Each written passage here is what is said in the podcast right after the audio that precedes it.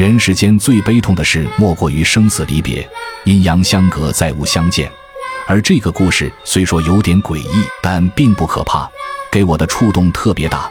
欢迎收看《诡案实录之离别的妇女》。除夕夜本是阖家团圆的日子，可公安局里还有许多干警正坚守在工作岗位上，而胡不凡就是其中之一。由于特九组的其他人都休假了，一个人值班的他觉得非常无聊。就想着去其他科室看看，找人聊聊。当路过刑侦科时，胡不凡发现里面亮着灯，便停下了脚步。由门上的小窗朝刑侦科的办公室看去，只见刑侦科的小刘也和他一样正在值班。小刘和胡不凡是同期从警校毕业的，年龄也都差不多大，两人私交甚好，经常一起开玩笑。此刻。胡不凡的心里已经策划好了一个恶作剧。此时，小刘正悠闲地用手机和女友聊着天。突然，门口传来急促的敲门声。小刘喊了几声，可始终没有人回应，这让小刘觉得非常奇怪，便走了过去，从门上的窗户往外看，可外面并没有人。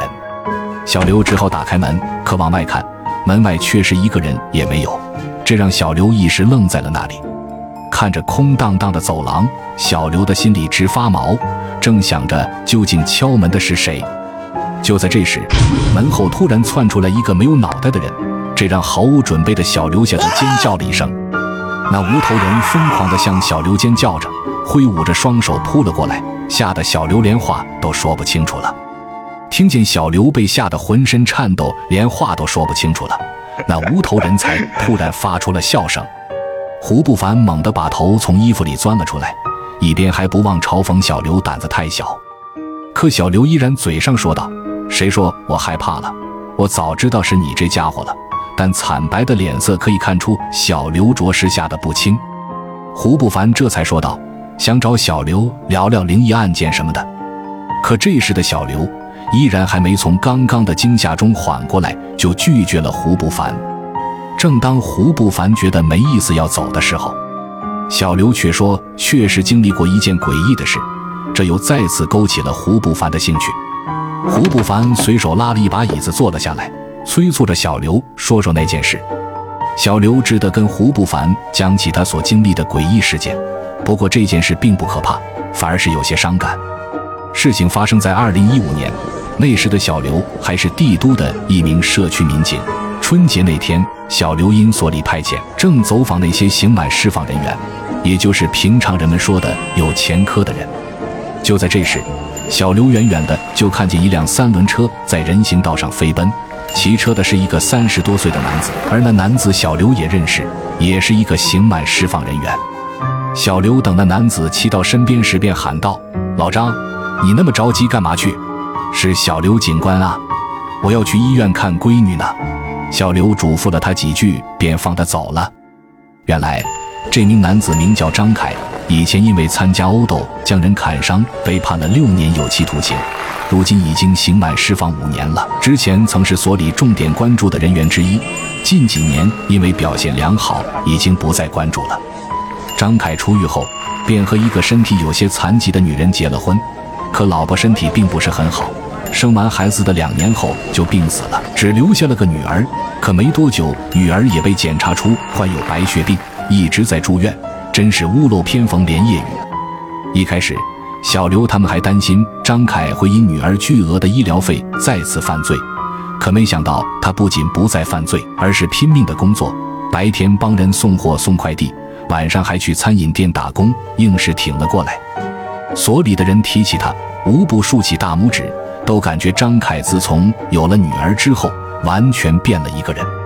那天，小刘和张凯相遇后，走访了两家刑满释放人员，正准备回所里，可在路口，小刘又看见了张凯。当时，张凯骑着三轮车，在一个路口与一辆迎面驶来的汽车发生了碰撞，他的三轮车这时已经被撞翻了，而人也被撞倒在了地上，也不知有没有受伤。那汽车的司机一下车，便怒气冲冲地不断朝着张凯怒吼，一边辱骂他是穷骑三轮车的，一边向张凯索赔两千块钱。周围围观的人们也都看不下去了，纷纷指责起那司机。可那司机态度十分嚣张，并不买账。而张凯的拳头此时拽得紧紧的，看得出来他一直在隐忍。小刘担心张凯受不了爆发出来，立马赶上前去劝阻司机：“是司机的全责，该赔钱也是司机赔。”那司机虽说嘴上还是骂骂咧咧的，但眼见那么多人都在为张凯说话。还是放了手，而张凯却连赔偿都不要，就急匆匆的要赶往医院看女儿。张凯瘸着一条腿，踉跄的扶起被撞翻的三轮车，看着张凯艰难的骑上三轮车朝医院的方向蹬去。此时小刘的心里不禁有些心酸，心里想着，要不是为了医院等着他回来的女儿，张凯也不会这么拼命的工作，甚至任人凌辱。可就在这时。突然，不知从哪传出一声小女孩喊爸爸的声音。当张凯听到那女孩稚嫩而亲切的呼唤声，他的身体顿时僵住了。只见人群里挤出一个年约四五岁的小女孩，扎着两个小辫子，胖嘟嘟的，非常可爱。人群中有许多人和小刘一样熟悉张凯一家。那小女孩并不是张凯的女儿文文。文文自从生病后，被病痛折磨得憔悴瘦小。而治疗导致的光秃秃的头上只剩下黑黑的眼睛。然而声音确实是文文的，这对于张凯来说最熟悉不过了。这突如其来的呼唤令他浑身颤抖，可他心里明白，此时的文文应该在医院接受治疗，瘦小的身上插满了针管，根本不可能出来。张凯颤抖着，满是疑惑的缓缓转过头，可他刚刚转过身。突然，的小女孩呼唤着他，一下子扑进了他的怀里。这突如其来的情况让张凯一下子愣在了原地。眼看着这个陌生的女孩，正用着自己最熟悉的声音喊着“爸爸”，张凯一时不知自己的双手应该放在哪里，一股莫名的恐慌蔓延了出来。就在这时，张凯的手机响了起来，听着电话的内容，打电话来的正是文文的主治医生。那头的主治医生本想告诉张凯，文文已经去世了，然而张凯并没让医生把话说完。看着眼前陌生却又熟悉的小女孩，这一刻的张凯似乎明白自己最不愿意面对的结果发生了。他猛地抱住了小女孩，失声痛哭起来。小女孩哭着说道：“爸爸，我要走了，我走了，你就不用那么辛苦了。”张凯紧紧地抱着小女孩，哭着说道：“有文文陪着爸爸。”爸爸一点也不辛苦，爸爸很幸福。这世上最痛心的事，就是还没守护够，却不得不放手。张凯含着泪拿出了给女儿买的过年新衣服，看着换上新衣服的小女孩，张凯此时再也忍不住了，哭着说道：“文文，你是爸爸永远最漂亮的小公主，永远。”随后他又掏出了今天赚来的钱，哭着对小女孩说。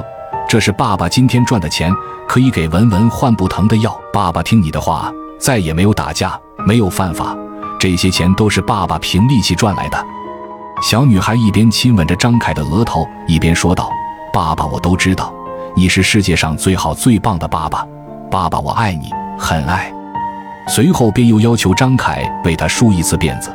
原来张凯一直都在偷偷的练习，奈何始终没有机会为文文梳一次。